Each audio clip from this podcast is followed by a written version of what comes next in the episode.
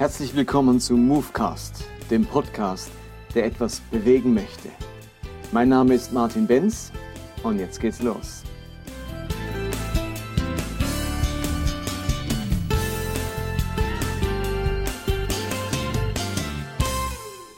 Willkommen zum Movecast 36. Heute zum Thema, wenn Gott tut, was er nicht will. Also wenn Gott etwas macht, was er eigentlich gar nicht möchte.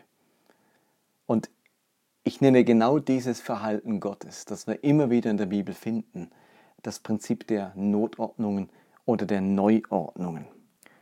Das erste Mal habe ich dieses Prinzip formuliert im Rahmen einer Predigt äh, zum Thema Homosexualität, die ich gehalten habe, ähm, wo ich ähm, mich einfach versucht habe, differenziert zu diesem Thema zu äußern, anstatt einfach wieder zu coin, was Land, ab, Land, Land auf Land ab zu diesem Thema gesagt wird, einfach mal einen differenzierteren Zugang zu dem Thema zu wählen. Und allein schon dieser Versuch hat mir so viel Ärger eingebracht, dass ich kurz darauf, äh, genau deswegen wegen dieser Predigt, meine Stelle als Dozent bei einer ähm, theologischen Ausbildungsstätte verloren habe. Und seither erlebe ich mich auch in einigen Kreisen als geächtet, weil ich dort nicht so ähm, plakativ, radikal Stellung bezogen habe, sondern eben differenziert darüber gesprochen habe. Und diese, diese Differenzierung kam zustande, auch wegen ähm, diesem Prinzip der Notordnung.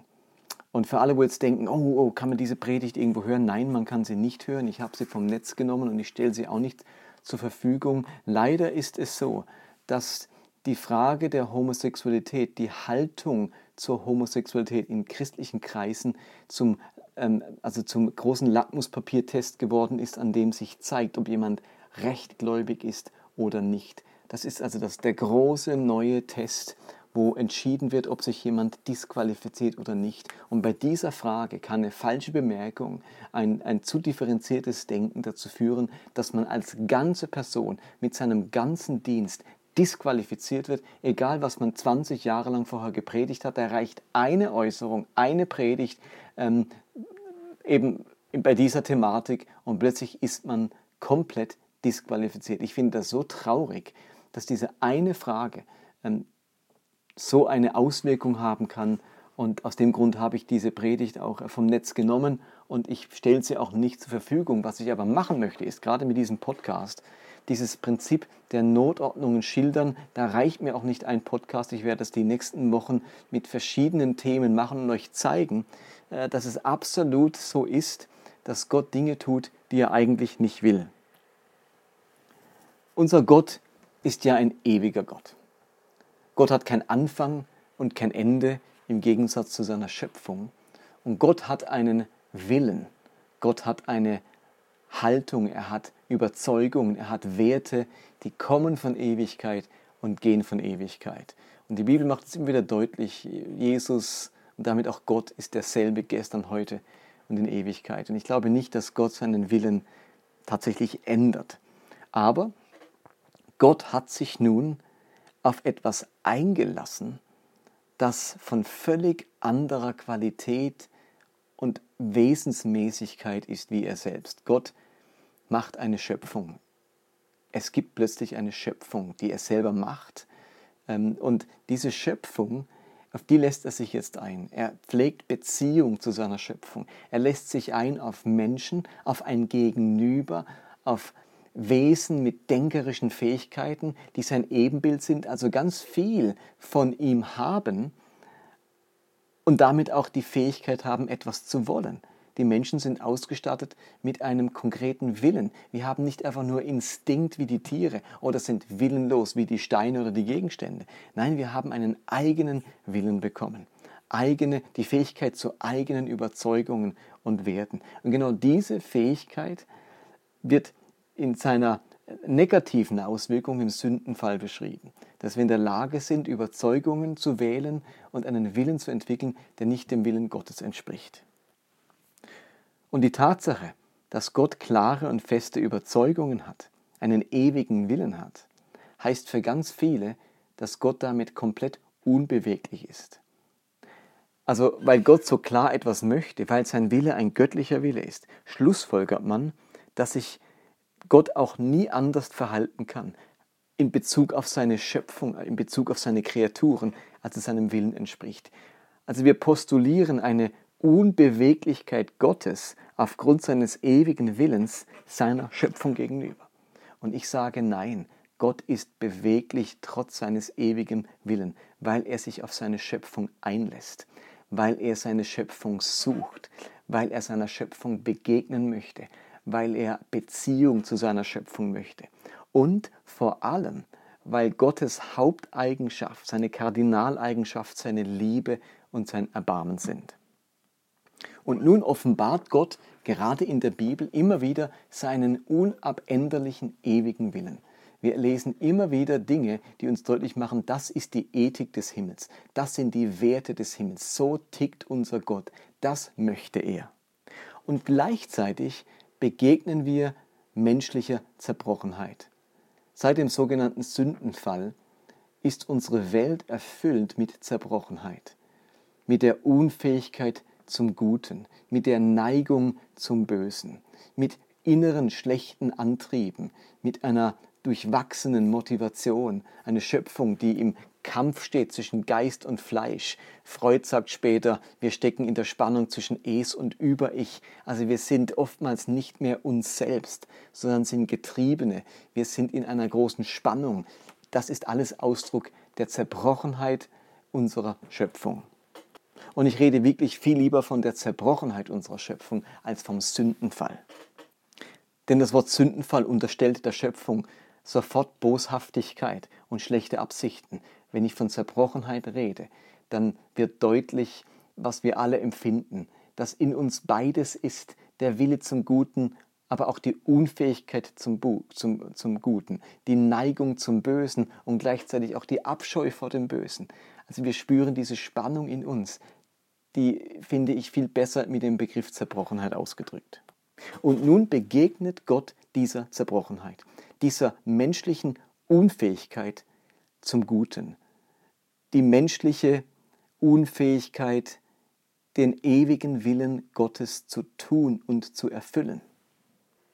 Und Gott lässt sich nun immer wieder auf diese Zerbrochenheit ein und schafft Regeln, Ordnungen, um mit der Zerbrochenheit irgendwie klarzukommen, dass der Mensch, der in dieser Zerbrochenheit nicht zum Guten fähig ist, trotzdem eine, Not, eine Notordnung bekommt, eine Ordnung für diese Not, dass er nicht tun kann, was dem ewigen Willen Gottes entspricht. Was jetzt vielleicht noch relativ abstrakt klingt, möchte ich euch ein paar Beispielen zeigen. Und ich fange mal mit einem an, vielleicht reicht noch ein zweites, wenn nicht, eben kommt das dann in den nächsten Podcasts. Also ich möchte euch Beispiele zeigen, Bibelstellen, die deutlich machen, Gott offenbart irgendwo seinen ewigen Willen, das ist es, was Gott will, das sind seine Werte, davon ist Gott überzeugt, so möchte er es.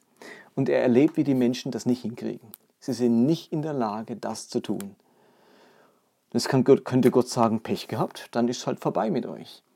Aber im Gegensatz dazu erleben wir, dass Gott sich auf diese menschliche Unfähigkeit einlässt und in diesem Zustand, der dem Menschen möglich ist und der weit entfernt ist von dem, was Gott sich eigentlich gedacht hat, in diesem Zustand eine Ordnung gibt, Regeln gibt, Spielregeln gibt, die sich aber auf einem anderen Level, auf einer anderen Stufe abspielen als seinem ewigen Willen. Gott lässt sich darauf ein. Und ein Beispiel ist das Königtum in Israel. Im Gegensatz zu allen anderen Völkern der Antike hat Israel keinen König. Israel ist in mehrfacher Weise ein ganz besonderes Volk. Zum einen haben sie keinen, keine sichtbare Gottheit. Israel hat einen Gott, von dem man sich kein Bild machen darf.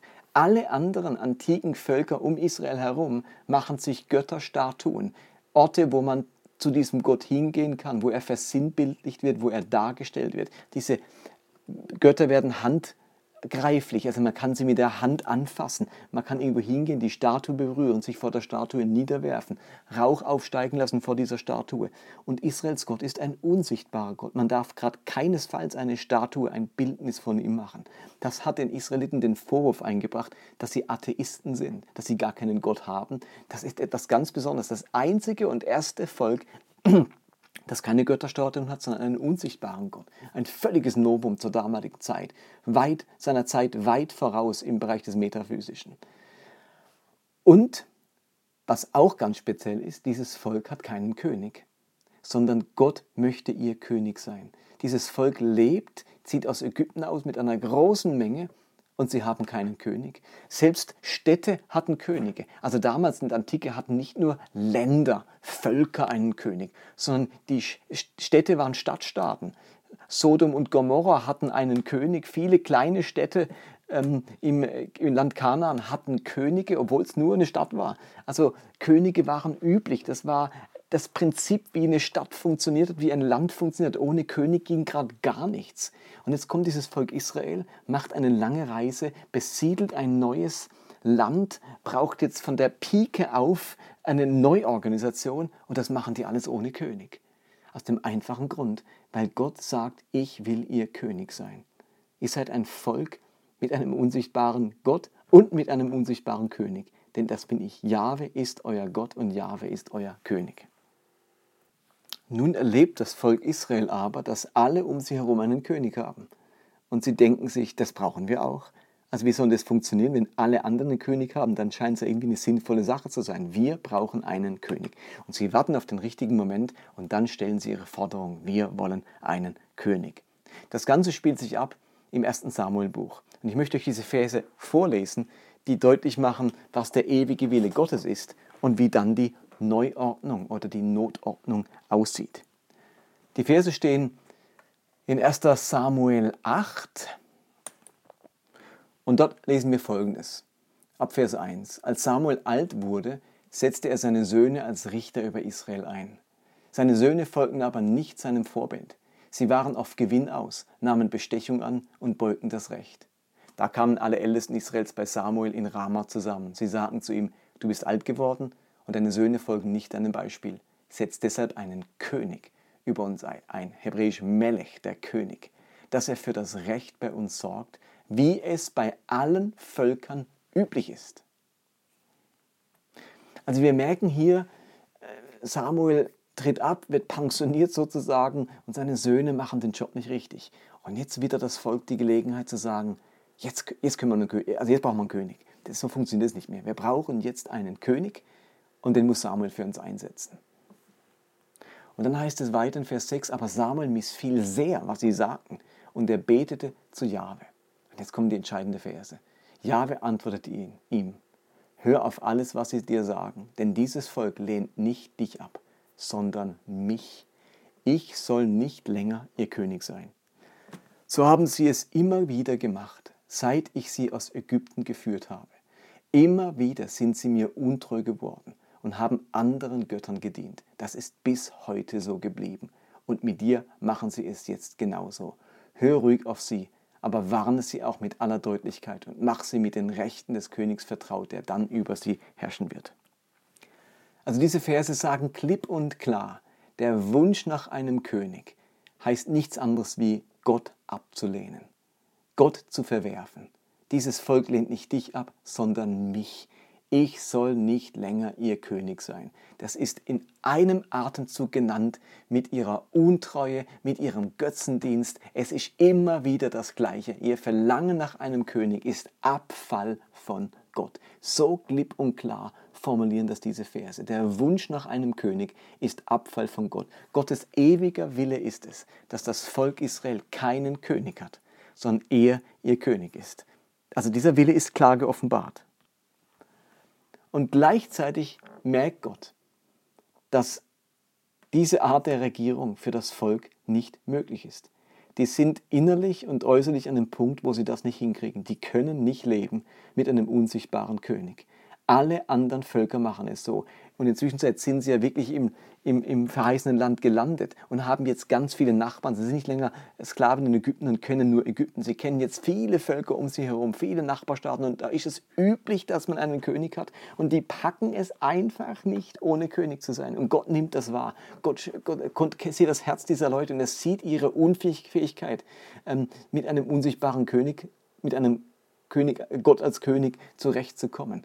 Er merkt, die packen das nicht, das haut nicht hin. Und er lässt sich, obwohl er es nicht will, auf diesen Wunsch ein, dass es einen König gibt. Und er lässt sich nicht nur auf diesen Wunsch ein, sondern er formuliert nun eine Ordnung, eine Regelung für diesen König. Obwohl er keinen König will, steht am Ende ein Königsgesetz in der Bibel. Und es geht dann weiter und sie finden dann Saul, machen, wollen ihn zum König machen. Und dann heißt es in Kapitel 10, 1. Samuel 10, Vers 17, Samuel rief das Volk zu Jahwe nach Mitzbah. Dort sagt er zu den Israeliten, so spricht Jahwe, der Gott Israels, ich habe Israel aus Ägypten her, hierher geführt.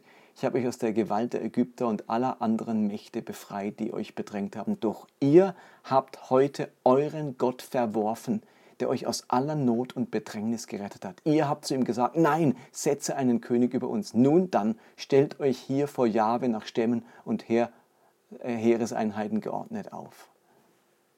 Also auch hier nochmal die klare Betonung, der Wunsch nach einem König heißt es, Gott zu verwerfen. Es ist garantiert nicht der Wille Gottes. Aber jetzt wird dieser König auserwählt. Gott selber redet ein Wort mit. Und dann heißt es in Vers 25, Samuel trug ihnen nun die Rechte des Königtums vor und schrieb sie anschließend in eine, in eine Buchrolle, die dann im Heiligtum Jahres, Jahres niedergelegt wurde. Stellt euch das mal vor. Gott will keinen König.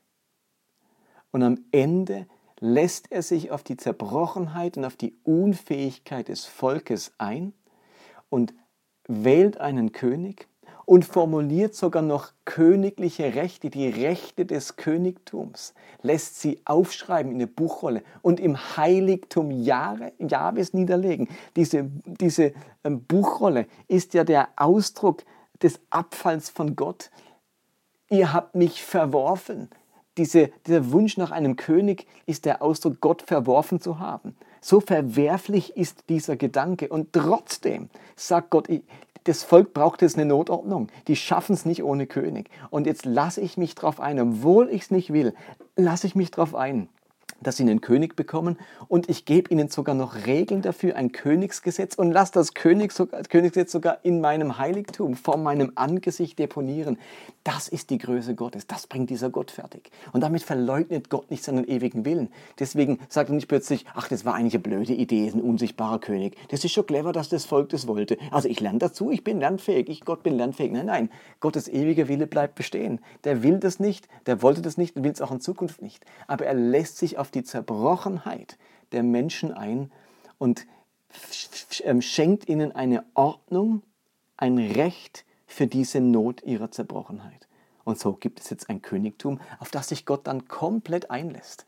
Und dann kann es später heißen von dem David, von dem König David. Er ist ein Mann nach dem Herzen Gottes. Es klingt dann nicht wie, ja, David, der König David ist mir schon ein Dorn im Auge. Ich, also ich muss mir wie, äh, es wird mir richtig übel, wenn ich an diesen David denke, an diesen mächtigen König Israels. Das wollte ich also nie. Nee, das spüren wir hinterher gar nicht mehr. Das ist wie weg. Gott äußert es auch nicht mehr. Er bringt es ja nicht dauernd wieder hervor und sagt, ah, übrigens, ich, ich wollte es nur mal wieder betonen, gell? ich wollte ja kein König. Also er, er tut ja nicht dauernd ihnen ein schlechtes Gewissen machen, sondern er akzeptiert es, dieses Volk braucht einen König und er macht David zu, zu, zu einem König und sagt dann, das ist ein Mann nach meinem Herzen ein König nach meinem Herzen. Und dann lässt das sogar zu, dass Jesus Christus ein Nachkomme dieses königlichen Geschlechtes ist. So sehr lässt sich Gott auf die Zerbrochenheit der Menschen ein und gibt ihnen eine, Neu eine Notordnung, die am Ende zur Neuordnung wird, obwohl Gottes Willen ein anderer ist. Das sollte uns zu denken geben. In, in manchem äußert die Bibel den klaren und ewigen Willen Gottes. Und wir machen vielleicht den Fehler, mit dieser Offenbarung unbeweglicher zu sein, als Gott es selbst ist. Gott ist in der Lage, trotz seines ewigen, unabänderlichen Willens beweglich zu sein und sich auf die Zerbrochenheit von Menschen einzulassen. Und so viele Christen schaffen das nicht. Die lesen diesen ewigen Willen Gottes, aber sie haben nicht die innere Beweglichkeit, ähm, je nachdem, wo sie auf Zerbrochenheit der Menschen stoßen, eine Notordnung oder eine Neuordnung zuzulassen. Für diese Beweglichkeit braucht es nämlich eine ganz große Barmherzigkeit und die fehlt so vielen. Also, so viel für heute. Eine Notordnung habe ich euch geschildert, ähm, das königliche Gesetz, Königsgesetz in Israel. Es gibt noch so manch andere überraschende Notordnung und um die wird es gehen in den nächsten Movecasts.